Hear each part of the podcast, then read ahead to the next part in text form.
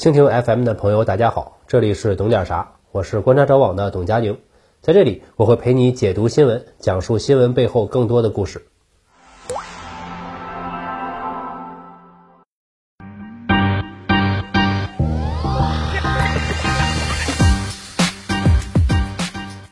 各位好，我是董佳宁。前几天出了两条新闻，一是国内网贷接入央行征信系统，说明国内对于金融风险防控这一块是越来越重视了，越来越正规了。第二是印度，上个月印度宣布要大搞网贷，这就让人十分的期待。要大搞网贷的是谁呢？主角是我们的老熟人，印度首富穆克什安巴尼。在介绍穆克什进军小额贷之前，我得先帮大家简单的梳理一下印度的地下金融。印度最近几十年工农业长期发展不畅，交通电力缺口又太多，所以被迫把服务业作为经济重心。除了常见的电话客服，还有一个重心就是地下金融。个体户和农民想扩大生产，从银行拿不到贷款，就找形形色色的地方关系户拿钱。这催生了印度特色的地方影子银行，其发展大致可以分为三个阶段。第一阶段是二零一一年之前，形式是民间互助贷款。印度有十亿农民，辛苦劳作一年也就将够家用，一旦遇到点灾害，收获不足，下一年的生产资料、种子、肥料、农药就要告急，于是农民再生产就高度依赖贷款，收获之后再还上。这就像中国唐宋时期的青苗贷是一样的。王安石变法的时候，青苗法就是主要内容。农业社会对于贷款需求极大。但农民又没有什么值钱的抵押物，所以几乎不可能从正规银行贷款，只能靠民间自组织。印度那边呢，大概是这么运转的：一个村的十几二十户人家组成一个小组，平时把结余放到一起，成立一个互助基金，谁今年缺钱了就贷给谁，大家互相知根知底，坏账率比较可控，所以运转的还不错。二十一世纪，资本发现了这个金矿，大举杀入，事情就变味了。一大批小额贷款公司进来，大放高利贷，逼死了很多人。二零零八年金融危机，印度农民纷纷破产，东南部多个邦还出现了农民集体自杀。二零零九年，印度自杀的农民数目达到巅峰，有一万七千多人。国内舆论压力非常大。二零一一年，印度政府不得不推行监管法规，打击小额贷，自杀风潮总算是压下了一些。第二阶段，中国人会很熟悉，就是 P to P。很多人以为这是中国独有的问题，不是的。这股风潮当年席卷了很多国家，比如2019年初，雅加达出租车司机自杀，留下遗书控诉网贷，对印尼社会影响巨大。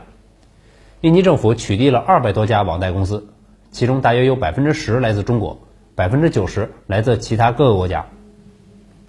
同年，印度影子银行大规模暴雷，巨头 ILFS，二零一八年九月倒闭。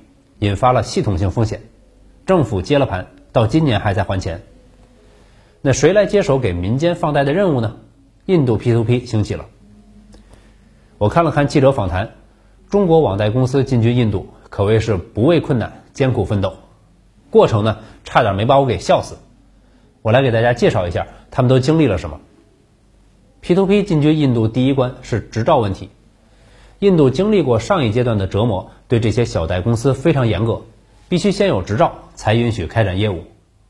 外国人要搞执照，必须要有一个印度人作为董事，但是印度董事会有自己的算盘，会偷偷的搜集非法证据，比如利息过高啊、暴力催收啊，然后和当地警方合作封了你的账户，钱私下就分了，黑吃黑，你是一点办法没有。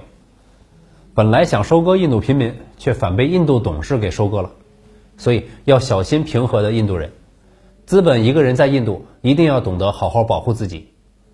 这里必须要说，很多所谓的资本家其实不配叫资本家，没有早期资本主义那种开拓进取、积极创新的精神。这些人思想非常封建，只擅长窝里横，出门居然要被印度人嘲笑人傻钱多。不过还是有些公司顽强生存了下来，搞什么裸贷呀、校园贷呀、高炮啊、砍头息，和中国版一样一样的。他们很快迎来了第二关。二零二零年底，印度一个知名的情景喜剧编剧阿比舍克因为还不起钱，在公寓上吊自杀。他弟弟翻出来大量催收信息，仔细一看，好家伙，年利息高达百分之三百六十，不贷还不行，人家有了你的账户信息，主动给你卡上打钱，打了就得还大量的利息。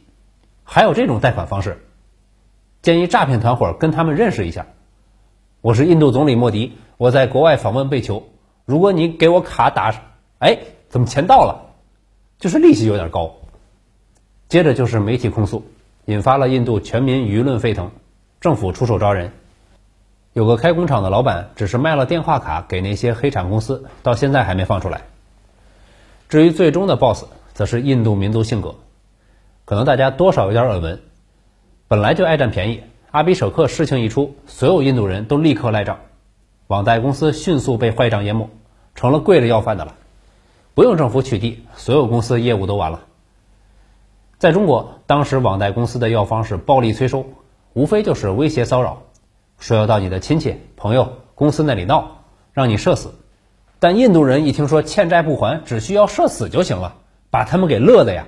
四处寻找小贷公司，要求被收割，甚至出现了整村整村撸小贷的情况，根本没有人在乎社死这件事儿。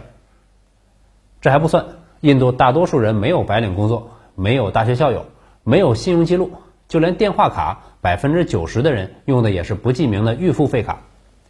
就算实名认证了，你可能也搞不清他们是谁。印度还有一个奇葩的地方，就是一个人可以实名成不同的名字。在一个部门可以登记自己叫 A B C，在另一个部门可以登记自己叫 A C，有的地方还习惯在名字里面加上村子名，有时候犯懒了又不加，人家政府还都认，都给你登记。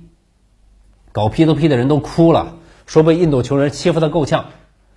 在中国做风控，从运营商那拿的资料就能控个八成了，在印度作用是零，从手机里读到的通讯录就更别提了。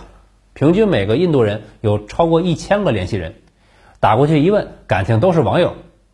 那网友一听是小贷公司的，马上提出贷款，吓得催收的人赶紧挂电话。所以，印度 P2P 违约率有时候能超过百分之五十。二零二一年的 P2P 公司基本折了七七八八了，几乎没有能通关的。这时候，穆克什安巴尼闪亮登场了，准备掀开第三阶段的大幕。穆克什安巴尼，有些朋友可能听说过，他是印度首富、亚洲首富、东半球第二有钱的人，仅次于 LV 集团的阿尔诺。这俩哥们儿也是全球富豪前十里唯二的非美国人。穆克什资产有八百四十五亿美元，旗下的信实工业怎么说呢？可以理解为中石油加中移动加万达加阿里加腾讯加小米加华润。信实工业产值占印度 GDP 的百分之四。市值占印度股市总市值的百分之六，利润占全部私人企业的百分之三十，交税占到印度税收的总额的百分之十，堪称印度版的三星。主营业务是石油能源，世界第二，今年刚超过埃克森美孚，仅次于沙特阿美。穆克什用石油赚来的钱投资通信互联网产业，成立的公司名字很奇特，中文名叫吉奥，印度那边叫就。剁九九的旧，为什么叫这个名字呢？我查了一下印度人的说法，才发现了奥秘。原来你看“旧”这个词和信实的核心业务 oil 石油是镜像关系。同时，这个“旧”在印地语是长寿者的意思，也很吉利。命名还是非常讲究的。旧公司呢，二零一六年正式切入全国通信业务，当场宣布为印度提供半年免费四 G 流量服务，一百多天吸引了一亿用户。五年后的今天，就已经成了印度第一大运营商，世界第三。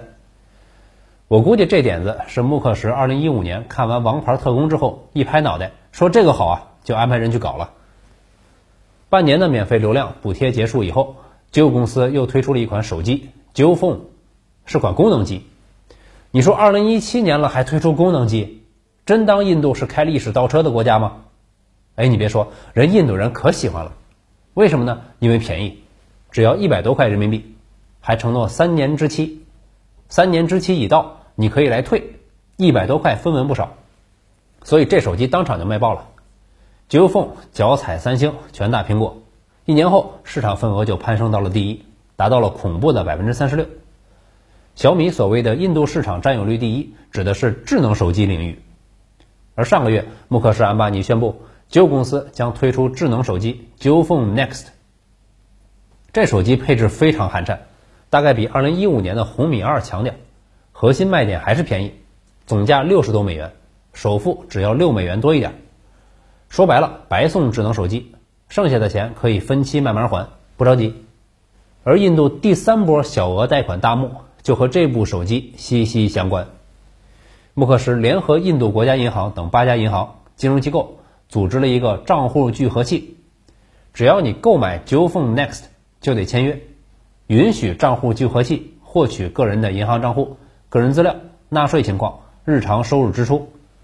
你买了什么，花了多少钱，有什么消费习惯，早餐吃几块钱的煎饼果子，加不加肠，通通拿到手，交给大数据分析。同时，手机内置放贷 App 实现贴身风控，精准放贷。韭菜的宽窄、高度、健康状况、根儿有多长，给你盘的清清楚楚。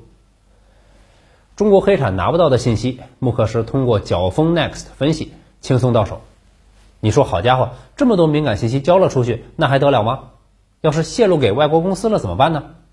这纯属是想多了，因为这手机就是谷歌开发的，就这个公司，脸书、微软、谷歌都是直接参股，沃尔玛也是聚合器的数据供应方，自己的数据自己用，怎么叫数据泄露呢？别的公司如果想入场，当然也可以合作，共襄盛举嘛。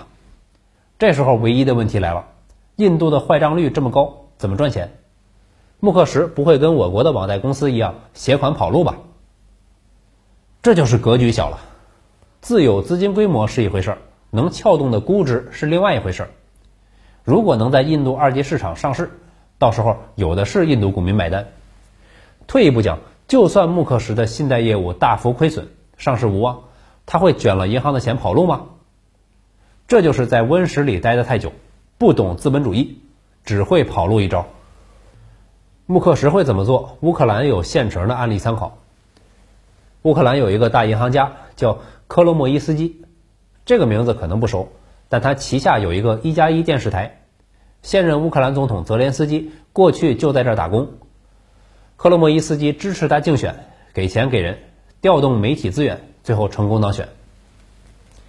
克罗莫伊斯基曾经拥有乌克兰最大的商业银行普利瓦特银行，苏联解体的时候成立，半数乌克兰人都是客户。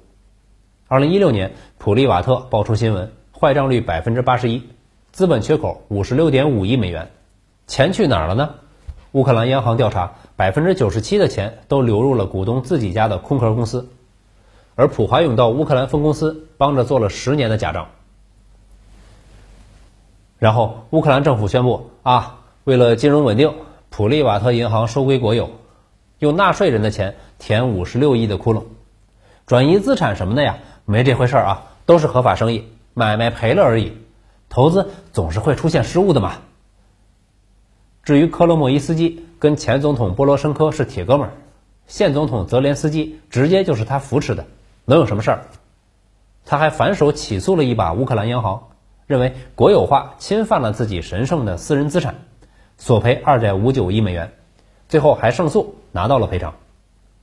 这才是原汁原味的资本主义玩法，跑路什么的太低端了，让纳税人接盘那是事儿吗？